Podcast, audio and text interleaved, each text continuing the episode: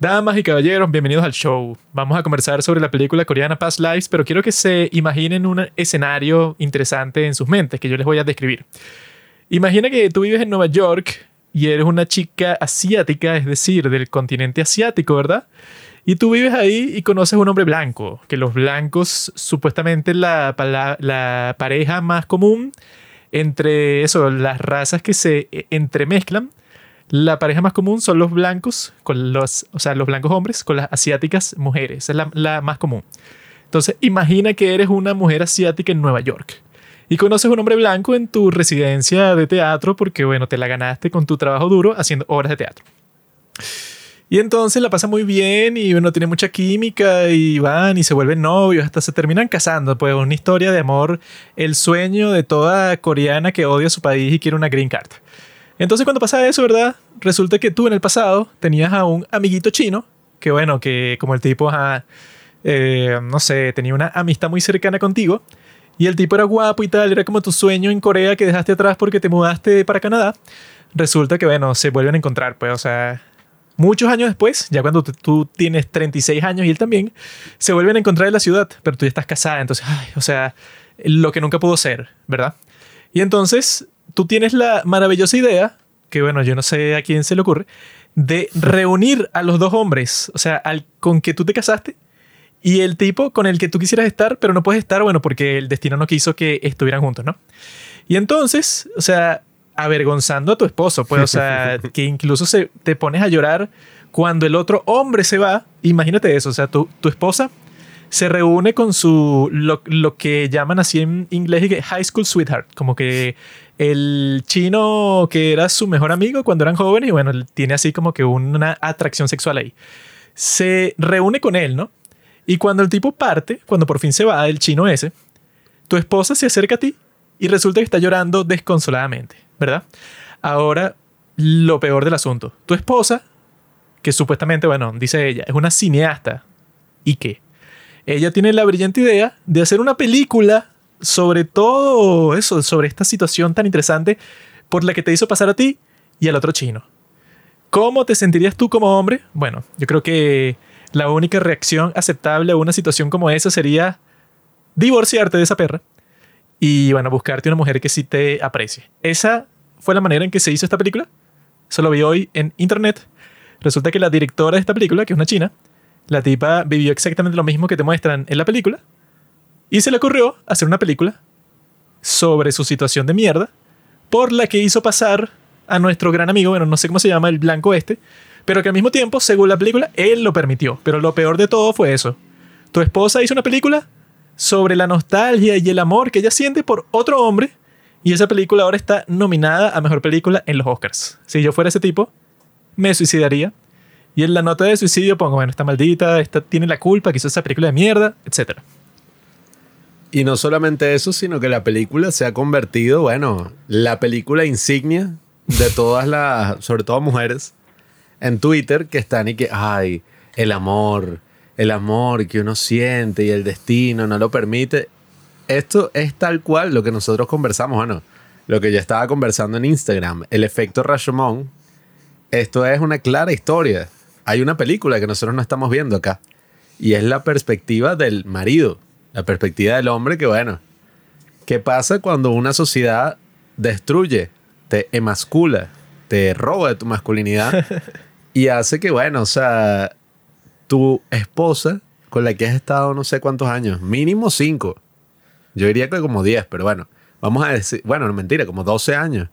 Una cosa así, no sé cuántos años han se conocieron casi que al mismo tiempo cuando ellos dejaron de hablar. Fue así inmediato. Han estado como 12 años juntos.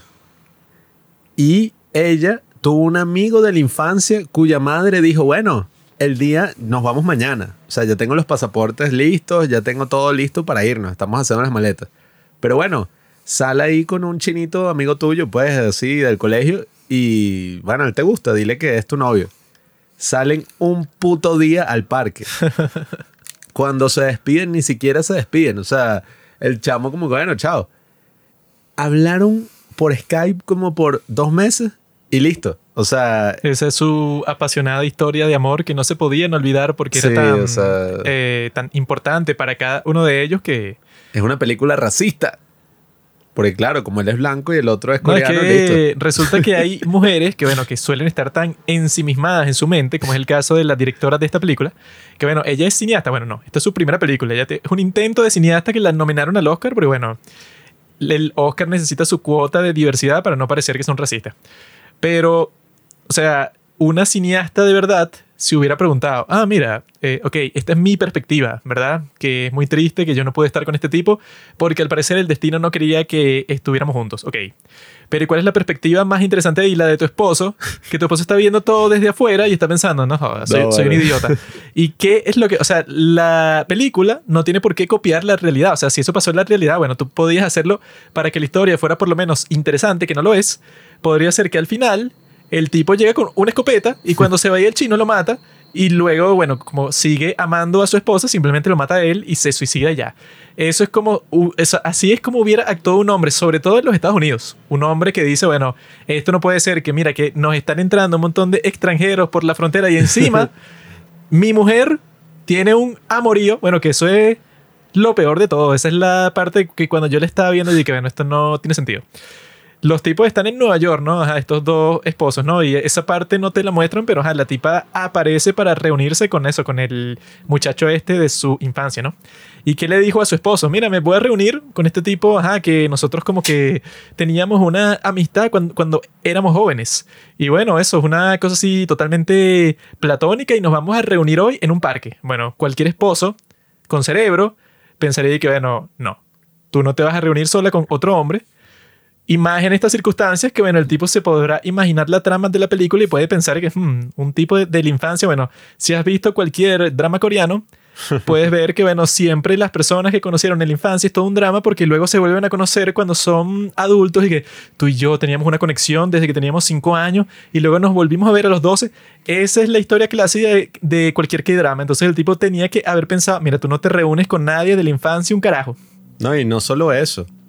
El tipo no le bastó con ajá, tener una actitud, bueno, tranquila, ve, eh, después yo voy a un bar y estoy ahí con el tipo. No, no, no. Cuando estaban acostados en la cama, el tipo lo que se le ocurrió fue que, sí, o sea, una historia de amor muy perfecta. O sea, es algo que, que parece sacado de un libro. Mientras que lo de nosotros es súper patético. Y yo dije, claro, qué patético. O sea, conociste a tu esposa, se enamoraron, llevan como 12 años juntos y viven en un apartamentazo en Nueva York y este está haciendo una obra de teatro. Pero la gran historia de amor es un maldito chino con el que tuvo, tuvo una videollamada como por dos meses. Sí, lo otro es una historia sacada de un libro porque ellos se conocían cuando eran jóvenes, cuando eran niños de 12 años, y luego se buscaron por Facebook y se reencontraron.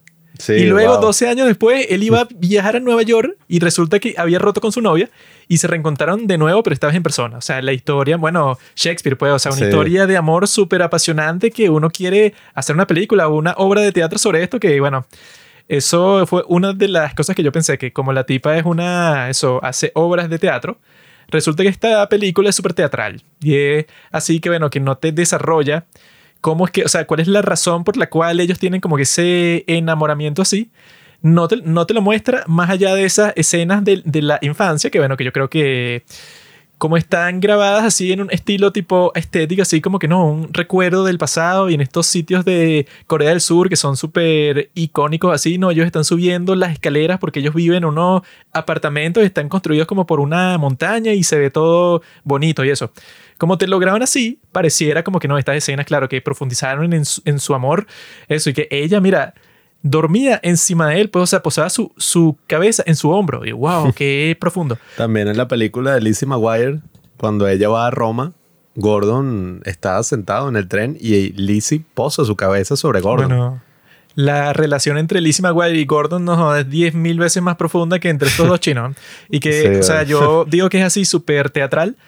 Porque si tú te pones a ver, todas las escenas principales son diálogo y ya. Hasta el final, que eso, que es, no, mira, ella lo está llevando a él para el taxi y ves que ellos como que se quieren decir algo, pero no se lo dicen. Es como que una escena perfecta y súper sutil. Porque él como que se va a ir, pero si tú ves el lenguaje corporal, como que, "Ay, como que me voy, no, no, es que no quiero irme, porque inconscientemente me quiero quedar contigo. Faltó pero el que destino. se le acercara al oído y nosotros, la audiencia, no escuchaba lo que le dijo. Y ella empezaba a llorar y él se iba y era como que, wow. Subir- bueno, casi que hicieron eso, ¿no? Porque eso, como que las escenas que tú te acuerdas de la película son y que, bueno, la conversación que tuvo con, con el esposo, la conversación que tiene el tipo con sus amigos cuando están conversando sobre ella, la conversación que te lo... O sea, todos son conversaciones. Y claro, usa la técnica de eso, pues, o sea, que usan todas las películas que compra A24, que esa es la técnica para que la película se sienta súper profunda. Que es que, bueno, si Pablo es el actor principal, yo grabo a Pablo y está solo, ¿no? Y está como que caminando por la calle viendo los rascacielos y wow. Y yo lo grabo y con una música de fondo cool. Y bueno, y paso, no sé por qué, como cinco minutos en eso, no está pasando nada, pero como está en Nueva York, está en un sitio cool, esa toma se ve chévere y como es lenta y no está pasando nada, se siente así como, no, esto es arte. Porque mira, no están hablando, te están mostrando el personaje principal, o sea, esto es arte. Yo voy a decir, bueno, esto no es nada ofensivo, es una realidad. Es una película muy femenina. ¿En qué sentido es una película femenina? Como Barbie. En- no, bueno. Barbie no es femenina, Barbie es, bueno, Barbie como fue tan icónica, ahora cualquier tóxica. película que tú ves y que Barbie para los que escuchan Bjork por Things, y esta es Barbie para los que les gustan los K-dramas, o sea, es Barbie para No. todos los tipos de, de- para todos los grupos que existen en este mundo. El tema con esta es que, ajá, sabiendo que está basada en una historia real, que deberían ponerlo al principio, pues basada en hechos, o ni siquiera al final, y que la tipa llega, eh, no sé, 12 años después haría una película sobre esto y sería nominada a los Oscar y uno, wow. Que nada, o sea, coño, qué recho. se nota que la tipa no toma en cuenta como la perspectiva del esposo y habrá dicho, no vale, es que mi esposo, él sí es bueno, o sea, él confía tanto en mí que él, o sea, más bien, él estaba como que, no, es que tú eres tan bueno, o sea, yo soy una basura. Eh, tú eres la que ha hecho mi vida interesante, pues yo soy como el que te arrastra. Sí, el tipo sonaba como si se odiaba a sí mismo, pero totalmente. Y que bueno, yo que soy un tipo co- como que tan común, que no ofrezco nada, mientras Sí. tanto tuyo, y que bueno, ¿qué clase de conversación es esa? Sí, que yo pienso eso, pues es una película femenina en el sentido de que muchísimas mujeres, yo he visto así en Twitter, y algunos hombres que, bueno, te aseguro que escriben como que todos estos análisis profundos para... ajá, Para coger. sí, que hay algunas... Tú lo publicas en tu Twitter, y tal. para que las loquitas tatuadas con piercing, que bueno, que ven esta película y le proyectan ahí, todos digan, no, es que yo tuve un novio, no sé, eh, conocí un muchacho en el colegio a los 10 años y yo me lo encontré de nuevo cuando tenía 16 y fuimos para una fiesta y él me dio un beso y no lo volví a ver. Entonces ven esta película y bueno, claro, es la historia de su vida. Sí, porque a la larga, la historia, o sea, a ver, las películas de ese estilo, algunos le llamarían como que, ah, bueno, una película fastidiosa, lenta, pero el tipo este, no me acuerdo cómo es que se llama ahorita, el que escribió Taxi Driver y después dirigió varias películas. Martin Scorsese, amigo. no, no, no.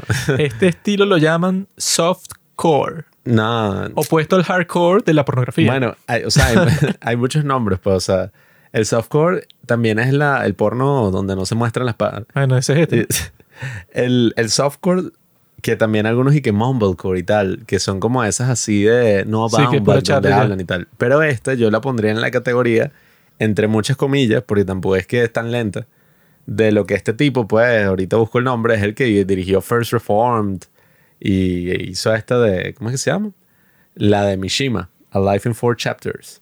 Ese tipo acuñó el término de Transcendental Cinema, o sea, cine trascendental. Sí, creo. Y él dice como que, bueno, sí, eres Tarkovsky. ¿no? no, bueno, o sea, él dice, las películas lentas, entre comillas, o sea, no es que las buenas películas no es que son lentas y ya por serlo, sino que las buenas películas utilizan ese aspecto del cine, como decía Tarkovsky, pues, o sea, Tarkovsky, un mosaico del tiempo, o sea, la habilidad que tiene el cine, al igual que la música, de modificar el tiempo. I mean, it's alright. Like, overrated as explicación. fuck in my. Tarkovsky está sobrevalorado, bro. No, vale, estás loco. Mucho mejor es, ¿cómo se llama esta chica? Greta Gerwig. él, eso, pues, o sea, utilizan esa habilidad de moldear el tiempo y entonces, claro, hay películas lentas donde verdaderamente, o sea, hacen que tú tengas como la vibra, pues, por decirlo en términos más coloquiales, o sea, tú te asientes en el momento y de verdad te dejes llevar por, por los momentos cinematográficos que ofrece. Hay muchas películas buenas así. A Juanqui no le gusta tanto, por ejemplo, está, yo la compararía con esta de Gigi, de Edward Young, que esa película, o sea, a mí me gustó mucho. es basura. Y esa película es así súper lenta también, pero tiene momentos, o sea, que yo sí digo verdaderamente poéticos, pues. Por ejemplo. Creo que la palabra que está buscando es soporíferos. No vale. Es no, decir, que te quedas dormido. Pero cuando te despiertas, como descansaste, dices, ah, te sientes bien. Qué plenitud. Exacto. No, bueno, en esa de Gigi yo me acuerdo, y eso que la vi hace años, pues, y tampoco fue que la vi, no sé, en el cine. La vi en mi casa como la vimos como a las 11 de la noche, no sé.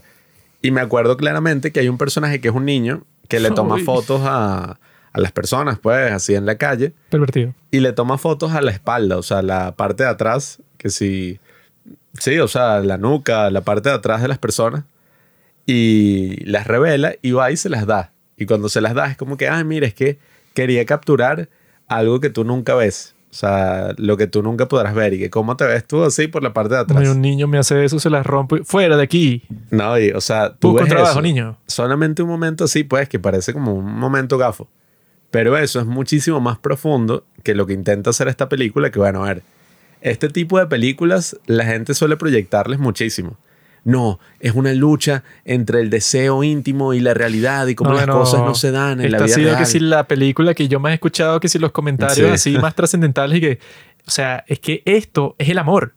Que eso yo no sé Sí, qué no video de tiene YouTube sentido. estaba viendo yo y el tipo de la nada comenzó y que, no, Past Lives, es la película que en realidad entiende qué es el amor. Porque si tú ves esta toma en donde la chamita va a subir las escaleras porque se va para su casa y el otro también se va para la suya, pero es una encrucijada, pues, y se va por el otro lado.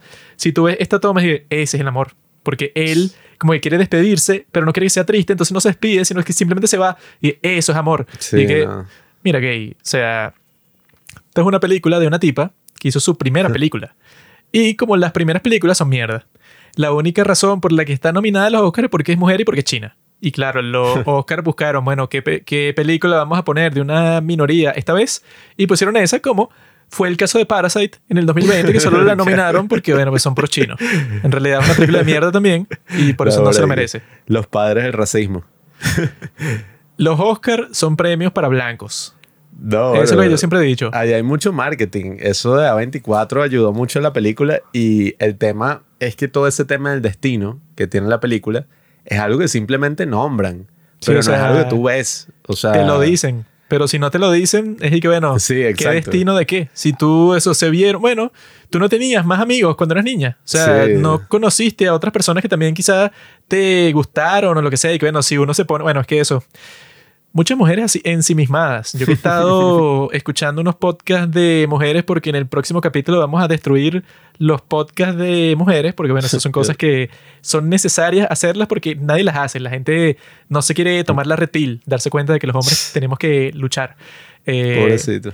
escuchando esos podcasts de mujeres, yo me he dado cuenta que las mujeres cuando hablan sobre las relaciones románticas, eso cuando dan que sí consejos y que, bueno, ¿qué debo hacer? Mi hombre hizo tal cosa. Ah, aconsejame. Cuando pasa eso, ellas suelen dar consejos, pero es como si eso, es como si una persona tratara de dar consejos de cómo reparar un carro, pero esa persona solo ha visto un carro por fuera. O sea, no sabe qué es lo que tiene dentro. Ellos han visto que por fuera, bueno, es de cierto color, que tiene ruedas, que se mueve así, pero no tienen la más mínima idea de cómo funciona el mecanismo del carro.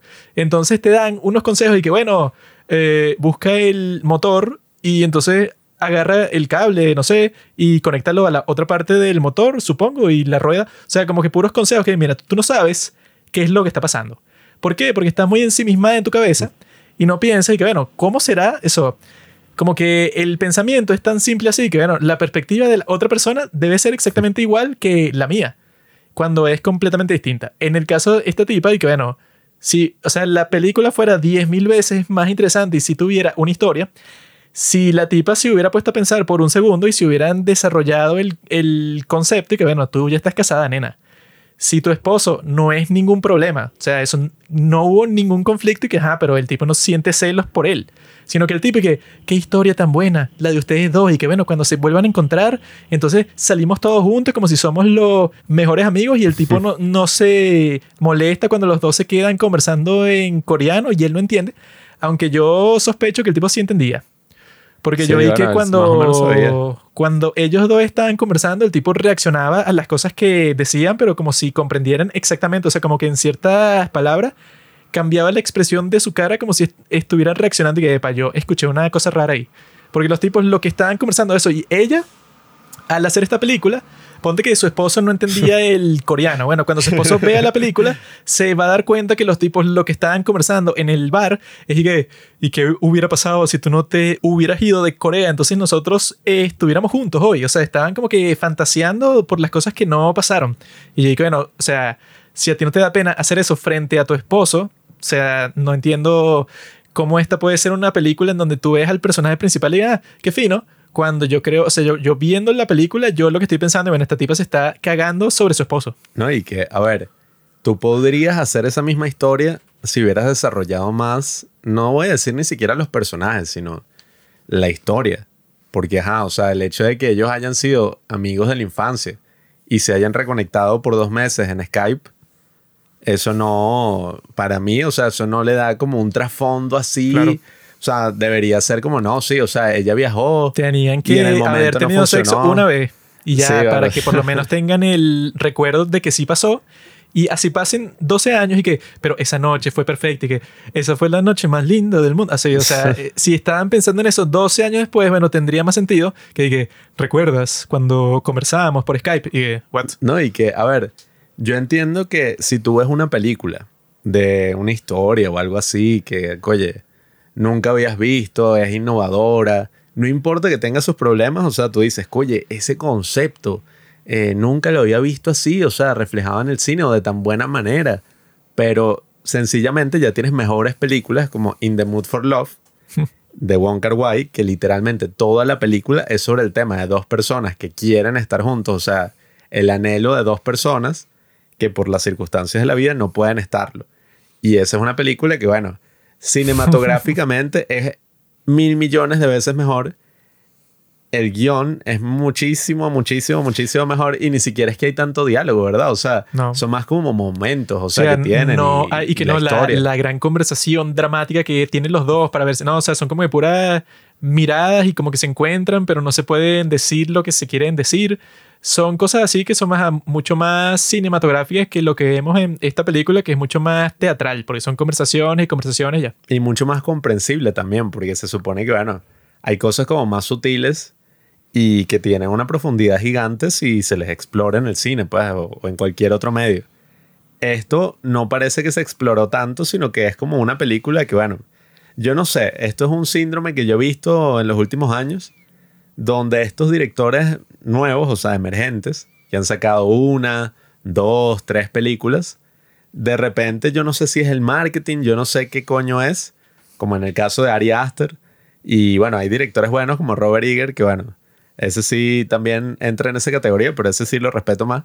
Y es que eso, sacan una película, o ponte, no sé, tres películas. Greta Gerwig, que bueno, ajá, ella ayudaba a Noah Baumbach a escribir y era actriz, pero o sea, dirigen una puta película y todos los críticos, y no solo los críticos, otros cineastas están y que, no, o sea, yo nunca en mi vida había visto Ah, algo bueno, así, con es lo esta, mejor. yo vi que no, un comentario de Christopher Nolan, que Ajá, esta sí, es eso mismo. eh, sutilmente hermosa. Y yo dije, Christopher Nolan, ¿qué habla, bro? Te hiciste Oppenheimer, que es la mejor película de todos los tiempos. Sí. Y porque, o sea, yo creo que es un tráfico de influencias ahí, que, Sí. que Christopher Nolan está esta nueva cineasta y tal, y que bueno, como que para darle un boost, haz un comentario sobre ella para que la gente diga, ah, no, sí, bueno, si Christopher Nolan dice eso sobre tu película, o sea, la tengo que ver. Sí, porque es como el caso de Chloe Zhao, por ejemplo. Porque estaban y que esta es la segunda película dirigida por una asiática que nomina al Oscar de Mejor Película. Una asiática. Entonces, bueno, el caso de Chloe Zhao, que fue la directora de Nomadland, ganadora del Oscar en el 2021, pero bueno, nadie, o sea, esos son como años ahí que nadie recuerda, pues No, esos fueron borrachera. los peores Oscars de toda la historia porque fue Sí. que, bueno, salieron como el 30% de las películas que se iban a estrenar este año, pero bueno, vamos a hacer una competencia igual. Sí, no, y que, y bueno, ¿cuál es el punto de la competencia si la mayoría de los que iban a competir no están? son como años borrosos, pues, en la vida de, de la humanidad. Y esa ganó mejor película en los Oscars. Y a ver, esa me parece mejor que esto. O sea, tampoco es que esa película es mala. Pero tampoco es que era una película que tú dices, coño, lo mejor del año. Y no solo lo mejor del año, sino que esta es la nueva directora insignia. La ponen a dirigir una película de Marvel, Eternals, que bueno, no, yo no la vi, pero, o sea, vi que sí todo, pues, o sea, vi los resúmenes, vi mil cosas Eternal es sobre los Anunnaki. es una mierda, pues, o sea, es tan mala que ni siquiera la quise ver. Dicen que esa es una película histórica. Que en realidad No. eso, los dioses que nos crearon a nosotros en el pasado nos visitaban, pero algo pasó, algún conflicto ahí que ya no nos, o sea, no sé por qué no bajan de los cielos. Yo creo que es interesante hacer una pequeña comparación aquí para que vean esto que quiero ilustrar de la feminidad versus la masculinidad. O bueno, no hay versus aquí, son dos aspectos Te van a cancelar, de la humanidad. Tú tienes una relación, ¿no? Dos personas talentosas, dos personas Ah. así que se aman y tal. En este caso, ambos son directores de cine y tienen mucha influencia en Hollywood. Una, que Está ajá, o sea, hablando de Bill Clinton y Hillary Clinton, ¿no? estaba hablando de Jeffrey y de Ghislaine, pero... Ah. Una, Ghislaine. Ghislaine. Respeta. Una que, bueno, ajá, o sea, se terminó la relación y a los meses, o bueno, vamos a decir al año, saca una gran película, sí, pues, o sea, independiente, que tuvo mucho éxito en los festivales, Bill Murray, Scarlett Johansson. Nosotros la acabamos de hablar en el podcast, se llama. A Hundred Days of Summer. Que se, que se me olvidó el nombre. French Connection. La Lost in Translation. saca Lost in Ajá. Translation y es, o sea, es una buena película, pues es así como explorando todos estos temas e irónicamente también es como que no, el marido, pues, de Scarlett Johansson es un estúpido, pues, un pendejo que nunca le prestó atención, la dejó relegada, o sea, el tipo es una basura, No, pues. y la peor parte. Mira, nena, tú no eres Scarlett Johansson. A Scarlett Johansson no le hacen eso. A ti, que eres fea, sí. Pero No, eso bueno, nunca pasaría en la se historia. lleva sus gol- Yo he escuchado Eso eso. es como que yo- gente que dice así, que se lleva sus coñazos. y que- que- Eso es como que yo hago una película sobre mi vida y contrate a Henry Cavill y entonces las personas viendo la película van a pensar que a Henry Cavill lo rechazan todas estas mujeres. Eso es imposible. Eso, o sea, te habrá pasado a ti, pero este tipo no. Bueno, es lo mismo que este, que bueno. Porque contratas a Scarlett Johansson para interpretar una versión de ti? ¿Estás loca? No, y que bueno, a ver, la película a mí me gusta mucho, ¿no? Pero si tú la analizas, o sea, en ese contexto, no sé todo sobre la relación de estos dos tipos, ¿no? De Spike Jones Yo y, sí sé todo. Y, ¿cómo es que se llama? Coppola, Sofía Coppola. Ghislaine. Ghislaine Maxwell. No sé todo sobre la relación de ellos, pero es gracioso que, ajá, esa de Lost in Translation, si lo ves en ese contexto, es y que, bueno, ella está en un matrimonio infeliz con un tipo que nunca le prestó atención, medio pasó tres días, pues, en Japón, con Bill Murray, y ya era un amor que, bueno, o sea, coño, se No, fue la, apasionadamente. la mejor experiencia de toda la historia para Sí. ella y para él. Y ni siquiera es que fue y que no, tuvieron sexo salvaje. Sino como le gustan las niñitas y que no, mucho más íntimo es que tú veas una película acostado con alguien a que tú tengas sexo. Entonces Sí, ellos, o sea, ellos crearon una conexión, pero más profunda todavía, pues así como la de los Naví, lo de los avatar que se conectan, eso, pues por Las trenzas. trenzas. y se- fue una cosa greñas. así, pues, o sea, se conectaron las almas. No, entonces, ajá, ese es el primer caso, ¿no? El exponente A. Tienes esta, ajá, la tipa, y la película fue que sí, unos años después, o sea que sí, un año después, no sé, de que se terminó la relación. Y ahora tienes el caso del hombre. Porque es impulsiva. De- tienes el Espera caso un del tiempo y hacer una película mejor. Tienes Spike Jones, que hizo la película como 10 años después, o sea, o más. Tipo, la pensó, reflexionó, Si eso fue en los 90, fue como 15 años después. O sea, el tipo todavía no había superado escribió un libro. una relación que tuvo en los 90 y en el 2013, por ahí, sacó Her, que es y que bueno, el tipo, cómo pasó todo este divorcio, todo este rompimiento con una inteligencia artificial con la cual, bueno, se enamoró y también era Scarlett Johansson. Porque solía el destino y fui que, sí, qué rico, te amo Scarlett Johansson y tal. Y al final el tipo se da cuenta y que, no, yo era un imbécil.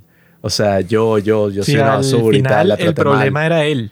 O sea, Sí. él al final comprende que, bueno, que los recuerdos, flashbacks que él tenía con la esposa, que él está de que no, bueno, que me frustré. En realidad, él era como que gran causa de esa frustración que los dos como que compartían. Mientras que la otra, que no, bueno, el tipo no entiende que la tipa que está más rica de toda la historia es Scarlett Johansson. La tendría que valorar, pero no lo hace y prefiere pasar el tiempo con una tipa rubia fea que él conoció hace mil años. Sí, que además es que si la tipa es Scary Movie. Sí, que O sea, que en la película y que asco. Sí, bueno, que comparada con Scarlett Johansson, bueno, es Sí. un bagre. Y bueno, a ver, mucha gente le podrá buscar la profundidad y reflexionar, porque esta película está llena de esas cosas así que yo me imagino a la tipa escribiéndola, dirigiéndola, no sé, y que, ajá, van a hacer un video ensayo justamente en este momento y van a decir lo que yo pienso. Que yo no creo que eso funcione así, pero bueno, porque la que al final, cuando ellos están caminando de Ah, derecha a izquierda, es porque yo vi un video ensayo sobre eso, imagínate, hace como cinco años, que era que, no, cuando un personaje está caminando de izquierda a derecha, significa que es como el inicio de una historia, o sea, la historia está avanzando. ¿Por qué? Porque cuando tú lees un libro, al menos en la cultura occidental, es de izquierda a derecha que tú lees. Yo siempre he leído de derecha a izquierda, no sé qué hablas. En cambio, cuando el personaje está yendo de derecha a izquierda, es una regresión. O sea, está volviendo o es como que eso, no avanza la historia. Entonces la tipa expresamente hizo esas cosas así. Me imagino que hizo lo mismo que si para que pusieran en Instagram dos planos, una vaina así, o un montaje de YouTube.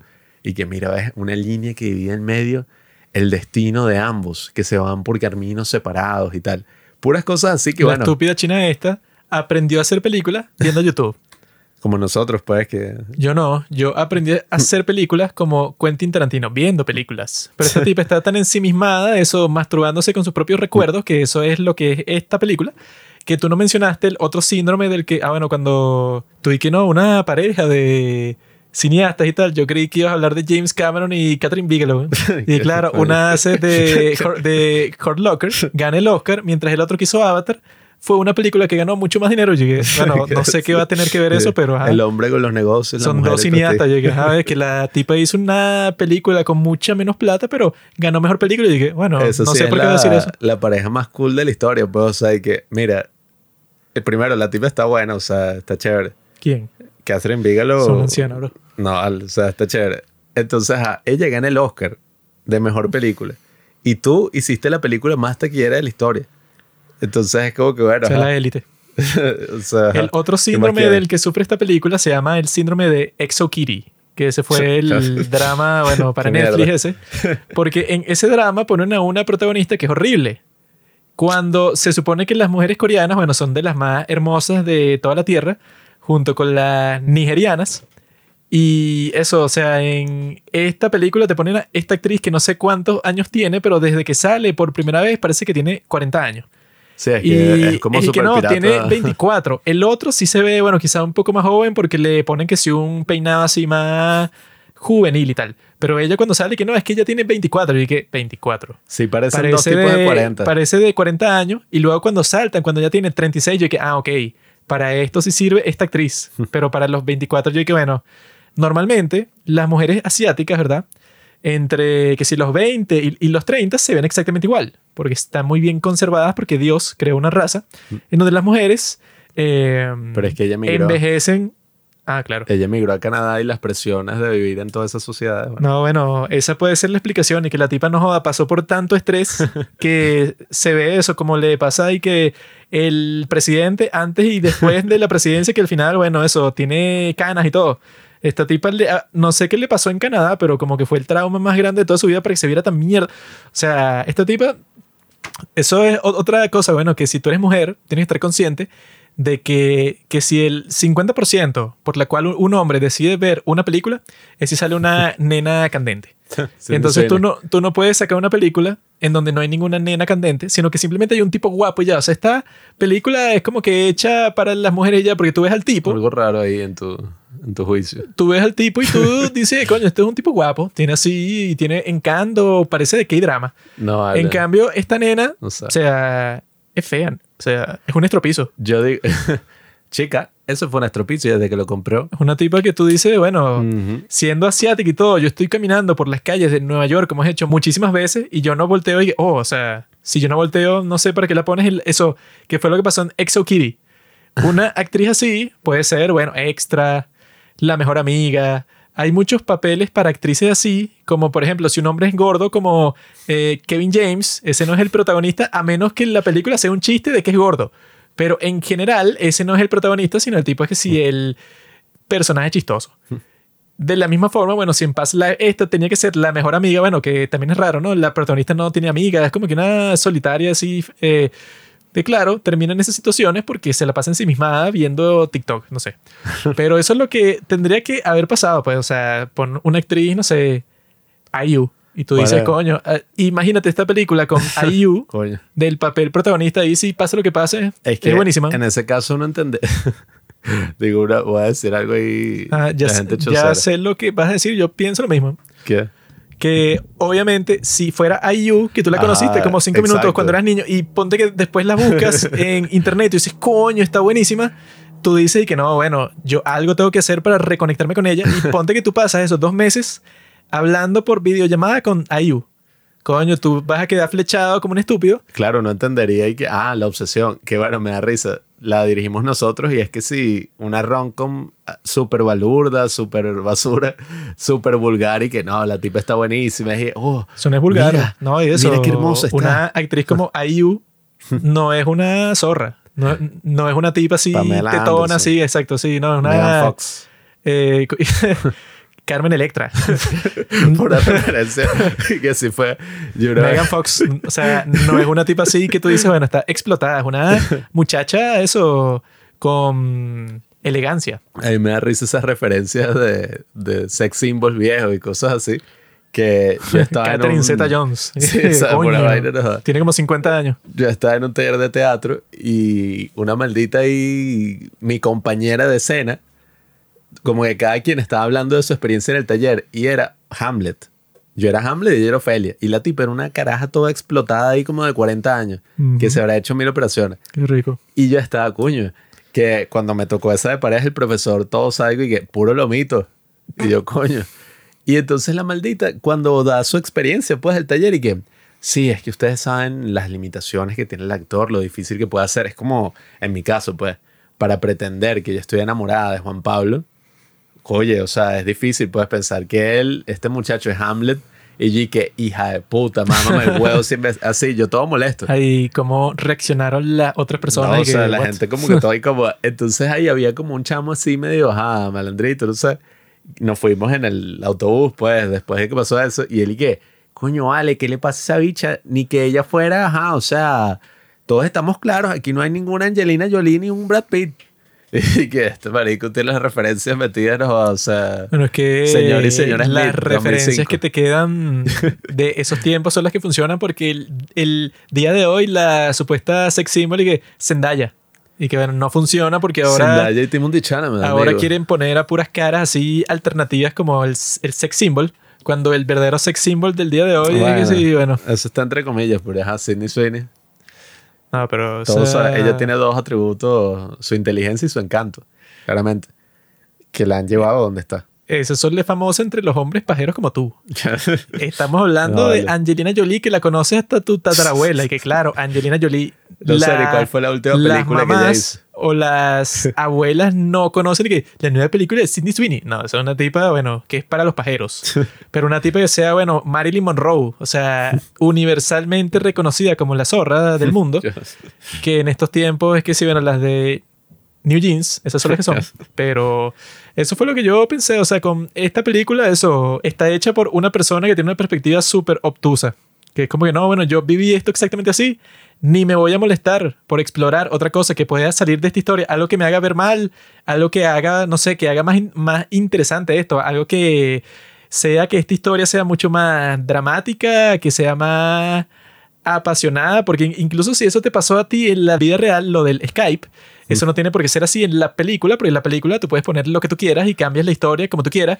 Y no sé, quizá no tienes esposo, sino que como que te divorciaste. O sea, como que tú puedes hacer lo que tú quieras, porque si está basada en tu historia real, bueno, la cambias como te dé la gana y las personas que participaron, bueno, como que son las que saben lo que sí pasó. Pero eso no importa, pues, o sea, tú en una historia de ficción, si quieres que bueno, que cuando una persona como yo la vea, no se aburra, que fue lo que pasó.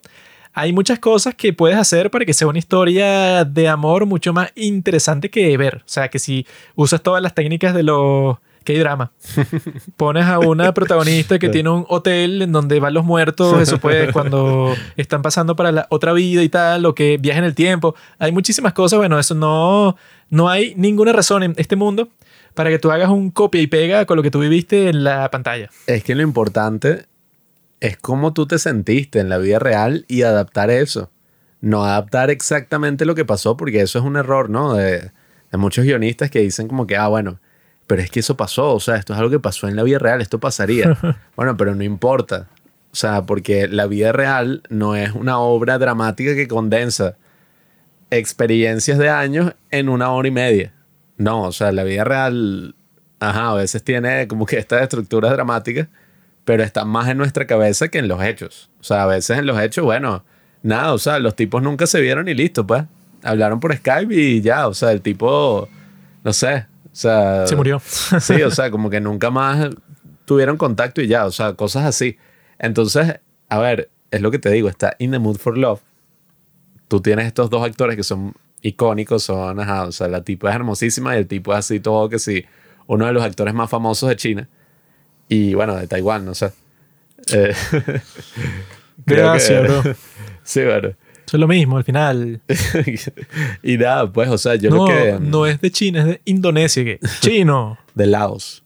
No, no, él es de Camboya. Así hay unos tipos que tienen un podcast ahorita, pues, en, no sé, en Indonesia, que están diciendo lo mismo con en Latinoamérica, pues, y esos mexicanos y tal, que en la sociedad de la Bueno, mierda. es que yo te apuesto que la mayoría de los chinos del mundo no están pensando de, coño, como, yo creo que en Paraguay se vive de esta forma, pero en Uruguay, ¿verdad? Que es muy distinto, o sea, no tiene nada que ver. Entonces Sí. dice, bueno, latino del sur.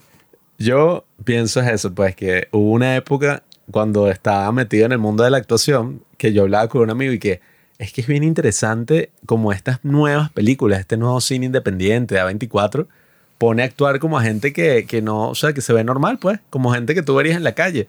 Y eso es mucho más realista, eso es mucho mejor. Claro, ahora que ya no estoy metido en ese mundo de la actuación, mi ego no es tan frágil. eh, nada, o sea, hay una razón por la que tú pones gente extremadamente hermosa o gente extremadamente rara, o sea, gente que, oye, es única, pues, o sea, hay Eso gente que fue tiene lo que un buen ojo. me dijo mi amigo Andrés Prichan, que tú para hacer un casting tienes que contratar a una persona que sea o súper bella o súper extraña, que tú cuando le veas el rostro, bueno, como Steve Buscemi, que tú, tú cuando lo ves y que este tipo es bien extraño. Para que cuando se vea en cámara sea interesante de ver, porque ese es el punto, pues, o sea, que la imagen atraiga tu atención todo el tiempo y que no sea simplemente, no, es que quiero saber qué le va a pasar al, al personaje. Que no tenga que depender tanto de la historia completamente, sino que tú sabes, bueno, hay como que un aspecto estético ahí. Que claro, como estamos en la era de eso, de la generación de cristal, entonces tú no puedes decir que, bueno, empezando por eso, si tú eres gorda no puedes ser actriz, a menos que el chiste es que seas gorda.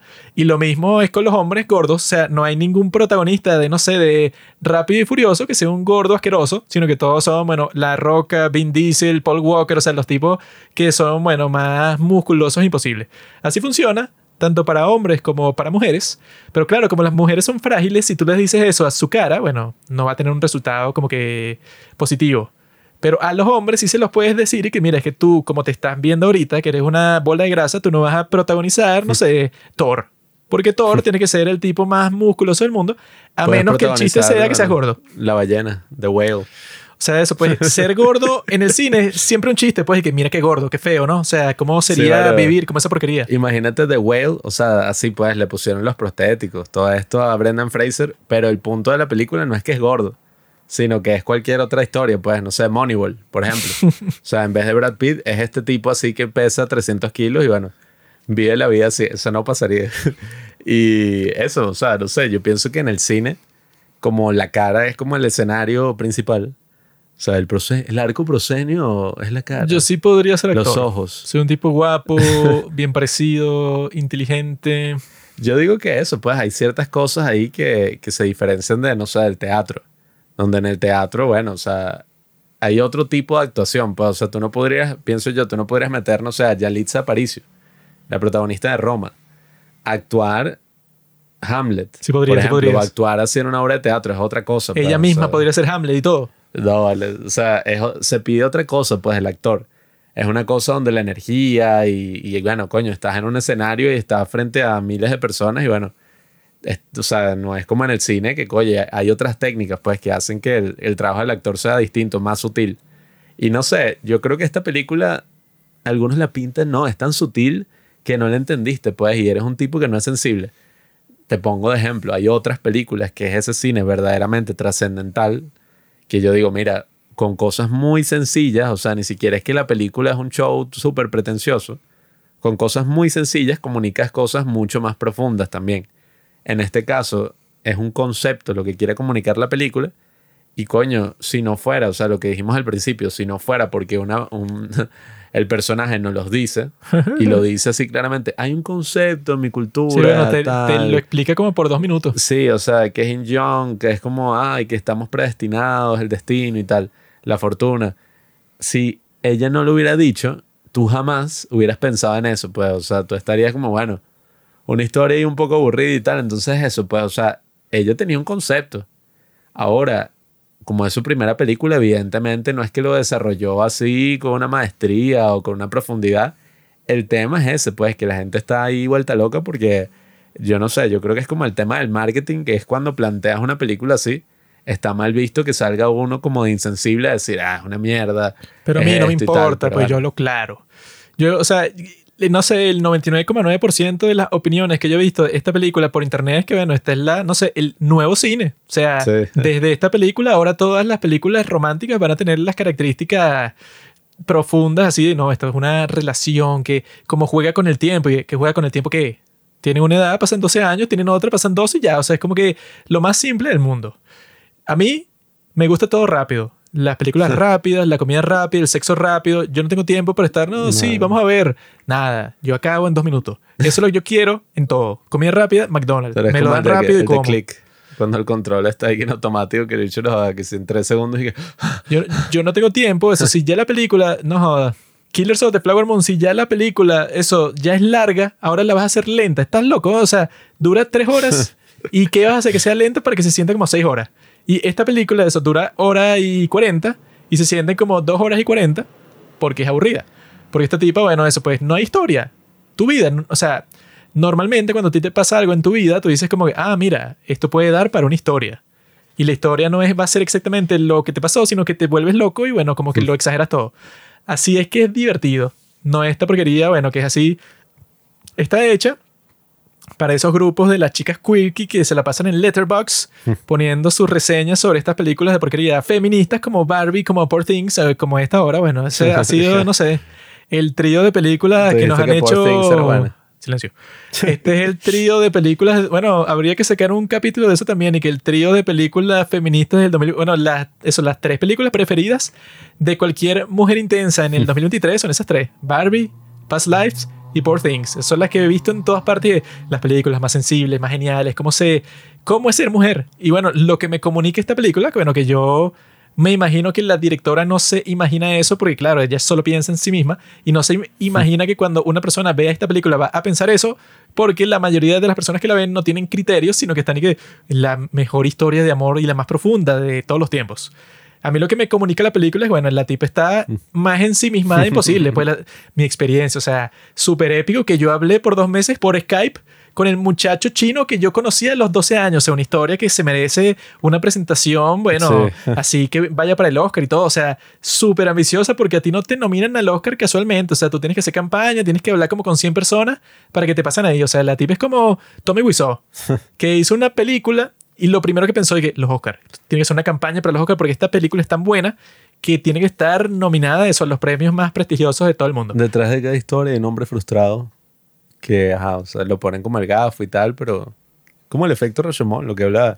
Si viéramos la película desde su perspectiva, es como, coño. O sea, qué hola. Sería mucho más in- interesante. Pero lo que me comunica a mí esta película es que, bueno, no sé cómo se llama la directora, Song. La directora Celine Song, Song. La directora Song, bueno, la tipa de eso, le da igual su esposo, le da igual la reputación. Bueno, porque eso, si yo soy amigo del tipo y yo sé la historia, pues y que, bueno, está es tu esposa, que es y que cineasta, que hizo una película sobre su relación y bueno, yo también debo saber la historia porque ajá, yo soy tu mejor amigo. Yo veo esta película y yo pienso, bueno, esta tipa, como dice, se puso a lavar la ropa sucia en público. No, y Tú imagínate quedas como un huevón. El tipo ese, o sea, el amigo, pues, de la vida real, que ella está enamorada estar, no. Estará O sea, el pensando, tipo va, sí, no, bueno, eh, ¿Cómo que se llama? El ella todavía me ama, claro. Sí, que mira, estuve como cinco minutos de ahí de mi vida, pues, porque ya soy un tipo de, no sé, 50, 40 y pico. Tuve cinco minutos de mi vida hablando con una tipa y fue tan impactante para ella que hizo una película y esa película está nominada a Mejor Película en los Oscars. O sea, no joda, el tipo debe tener... No Eso voy a es lo que yo en pienso. ejemplos escatológicos, pero... Esta tipa no le importa nada, no le importa su familia, seguro no tiene hijos, que eso fue lo que yo pensé cuando estaba viendo esta película, que casados, si ustedes no tienen hijos, ¿para qué se casaron? La, green card. la única razón por la que alguien se casa es para tener hijos, si no eres una maldita china interesada, que es lo que es, es en realidad Son una china interesada. Porque claro, se burlan de eso, ¿no? Es como un chiste, ah, pero y que... No, nosotros nos casamos así tan rápido solo por la green card. O sea, no hay más nada ahí. Y yo que estos hijos de puta, o sea, duermen en la misma cama. Son así, o sea, son esposos, pero el tipo, bueno, o sea, un pendejo, pues, el tipo... Eso es lo que pasa terrible. cuando la izquierda te envenena el cerebro. Tú vives en Nueva York y con una persona que no te gusta y eres un loser y no tienen hijos y bueno, Y un mega apartamento, pues, para estar en Nueva York, o sea, esa vaina es carísima. pero claro, como son millonarios que nunca te lo muestran, no, sí, es que ella tiene una beca y no, es que ella en Canadá tal, nunca te hablan del trasfondo de los padres, porque claro, si te lo cuentan, eso es lo que suelen hacer muchas personas ricas que son inseguras con respecto a su riqueza, que no te cuentan y que no, bueno, mis padres son billonarios. De esa manera nos mudamos de Corea a Canadá y siempre la historia es que no, pero cuando yo llegué a Nueva York yo tenía 5 dólares. Sí, sí. Sí. Llegaste a Nueva York, eso sí- así vi con...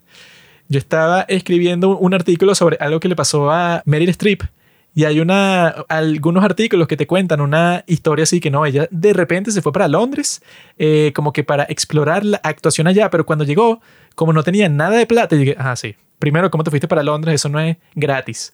Y nadie se va para un sitio si no tienes mínimo eso, pues el presupuesto para comer. O sea, eso No, es mentira. Eso no son pasa como ya. los de Saltburn, que no voy a entrar en específicos así para no spoilear, pero es eso, básicamente, pues se quieren dar de que, ay, sí, pobrecito, o sea, la historia, yo vengo del, o sea, yo me construí a mí mismo de O sea, cero. hay cosas Sí, que ya. simplemente no cuadran y que no, bueno, ella, luego de ese viaje para Londres, ella estudió teatro en Yale, pero yo dije, bueno, ya ahí no cuadra, o sea, ya ahí, ajá, o sea, explícame. No, fue una beca, como te ponen en esta película Past Life, así que no te avergüences, nena, si tienes dinero, o sea, yo siempre he pensado que las personas con dinero son mejores que las personas sin dinero, pero no por el dinero. O sea, como que en sí tú eres mejor, no, no porque eres rico, sino porque hay una cualidad particular en ti que te hace mejor que todas las personas que no tienen. O sea, no es por la plata en sí, sino que hay algo en ti que es que no, tú eres mejor en todo, pues, o sea, te ves mejor, comes mejor, te viste mejor que las personas sin plata.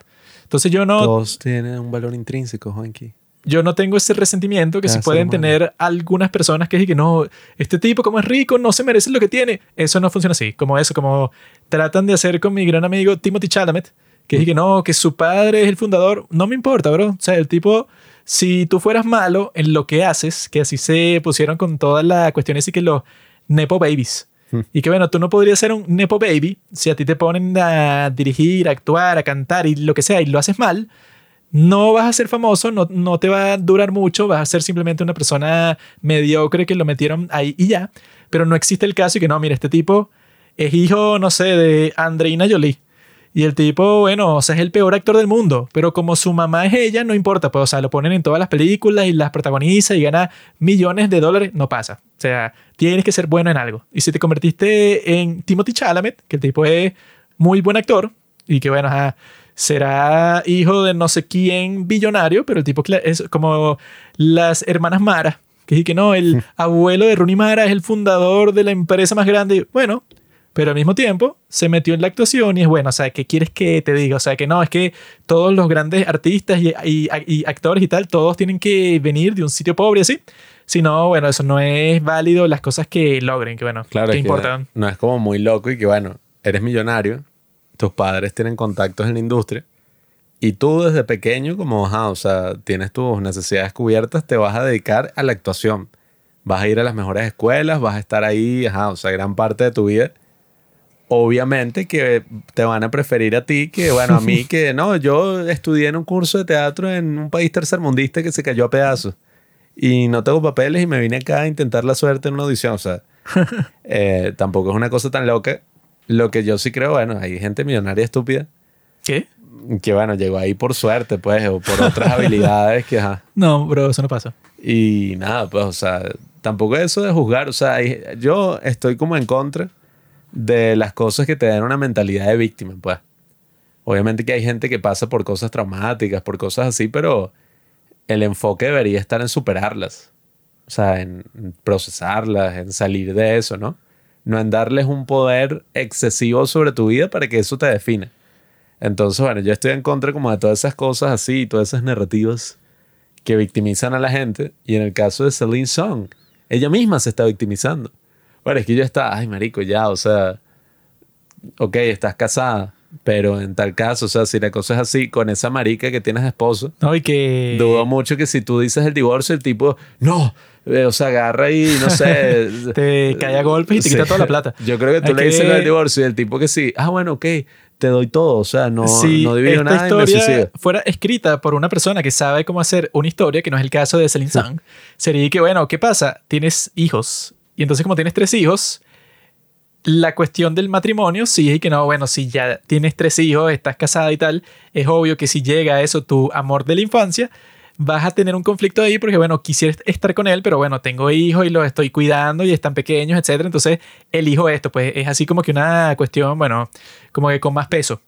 Pero si pones una cosa ahí como que no, el matrimonio como que en sí no es muy amoroso ni siquiera, no tienen hijos, tienen unas conversaciones raras, así que nosotros, ¿por qué nos casamos? O sea, si es así y la tipa tiene una gran pasión supuestamente por este tipo que la vino a visitar y el tipo está soltero y todo, y bueno, en realidad no hay explicación. O sea, y si hay explicación, bueno, me la tienes que dar para que yo diga, no, bueno, ajá, ella quiere estar con él, pero, bueno, pero aquí no hay pero, aquí dije, no, ella quiere estar con él, pero como la historia tiene que terminar así, Sí. no están. Y digo, bueno, explícame por qué, que esa, yo me imagino que esta tipa, como es una maldita, la, la tipa seguro, bueno, escondió los detalles más jugosos de esa historia. Capaz eso, capaz el esposo de nuevo, no sé. una cosa así, capaz el esposo les encontró unos nudes en el teléfono y se molestó y fue a buscar al chino. O sea, cosas así que la hacen ver mal, no están en la película, porque cuando tú ves la película no hay nada que hace ver al personaje principal mal. O sea, es que no, bueno, una persona común y corriente que se casó y bueno, o sea, no hay nada interesante ahí. que, ajá, Sí. Ella, ¿qué hace además de escribir unas obras de teatro que me imagino que son una mierda? Sí, sobre, no qué sé. so- sobre qué son las obras. O sea, sus papás se divorciaron y por eso es que ella no quiere divorciarse. O sea, Compara no esta película que sí con Drive My Car. Ah, bueno. que es que bueno, el tipo está así que no, va a ser una obra de teatro y el tipo es un maldito miserable. No, y la esposa tiene como ideas de guiones y de, no sé, de historias, pero cuando se le están cogiendo. Entonces él como que ve que se le está cogiendo un tipo ahí raro y el tipo no hace nada, pues. Sea, lo ve ya y después consigue a la esposa muerta y eso, todo eso ocurre antes de que aparezcan los créditos iniciales, pues el título. No, y que eso Y puede, o sea, ese personaje que, bueno, un maldito miserable torturado, que tal, y que, bueno, y esa historia es del gran Murakami. Y cuando tú ves eso y que no, bueno, este personaje ajá, es interesante, ¿qué debe estar pensando? ¿Por qué hace esa obra? Que, que no, que su esposa que lo engañó y se murió, le dejó grabada toda la obra y el enfermo la escucha en el, en el carro, o sea, constantemente. Y bueno, Sí, para practicar y tal. una cosa más interesante para que tú digas, bueno, hmm, este tipo como que hay que explorar. Pero en el caso de esta tipa, ¿qué hay que explorar? O sea, si eso, tan fácil como eso, bueno, que si eso yo creo que si lo- se lo dices a una mujer, te grita así que no, pero ¿qué te crees? Y que, bueno, hay una solución muy fácil, que eso, bueno, si tú le dices eso a cualquier mujer, siempre eh, quedas mal. Y que, bueno, de los problemas que acabas de hacer un rant como por dos horas, hay una solución muy fácil. ¿Qué tal si tal? Si tú le dices eso a cualquier mujer y que no, es que tú no sabes que no es así. Mansplaining. Bueno, en este caso, y que bueno, mira, China, si eso, tú no tienes pasión por tu esposo, por el otro tienes todo un show de que no, que lo que no pudo ser, ¿por qué no pudo ser? O sea, ¿a quién le va a importar? A tu esposo claramente no le importa que tú te pusiste a llorar luego de que se fue tu- el amor de tu vida. Entonces, Ay, ¿por qué no te vas con él? ¿Quién sabe? No sé. Conociendo ese carajo, la tipa se iba con el otro, las cosas no funcionaban y capaz la recibe de vuelta. O sea, Probablemente. ¿no? ay, bueno, ya exploraste tu sexualidad. El peor sim de la historia. Bueno, y en Nueva York, que así, bueno, ahí están los pervertidos más gr- grandes del mundo. Ahí tenía su casa Epstein, o sea, ahí es donde está la gente También más Donald enferma. Trump. Bueno, por eso. Ese tipo se violó a 139 mujeres. Hablando de Meryl Streep, hay una película que vi recientemente. La duda. Eh, y que como es The Iron Lady. Y, Ah, era- ay, por alguna razón esta película le gusta también a muchas mujeres, pero la vi, o sea, y si es buena. Eh, Los puentes de Madison. que en inglés me da risa. Yo busqué el título y que Madison Bridges. Así pues, y la broma y que The Bridge over Madison County. Entonces, bueno, esa película es con Meryl Streep y Clint Eastwood. Y, y tampoco voy a spoilearla. Pero básicamente, o sea, ocurre una situación parecida, o sea, en el sentido de que es una tipa casada que está teniendo, ajá, o sea, siente algo por otro tipo. Y tiene todo este mega debate interno de que, bueno, ¿qué voy a hacer? O sea, porque, ajá, vivo en un pueblo pequeño, tengo hijos, eh, estoy casada y bueno, ajá, o sea, no es que odie a mi esposo, pues, no es que mi esposo me golpee o me trate mal, pero me siento sola, siento que no hay pasión en mi vida, no tengo nada que hacer. Sí, es que bueno, en esta Y este tipo sí me la película provee. actúan y que no, bueno, en estos tiempos, si tú te quieres divorciar, no puedes, pues, o sea, no existe Sí, esa opción en el código de leyes, o sea, porque las mujeres no, no pueden solicitar el divorcio, sino que tiene que ser el hombre. Entonces, como ella quiere, y bueno, un divorcio si en los Estados Unidos no, te lo dan como Mm. pan caliente, toma, vete.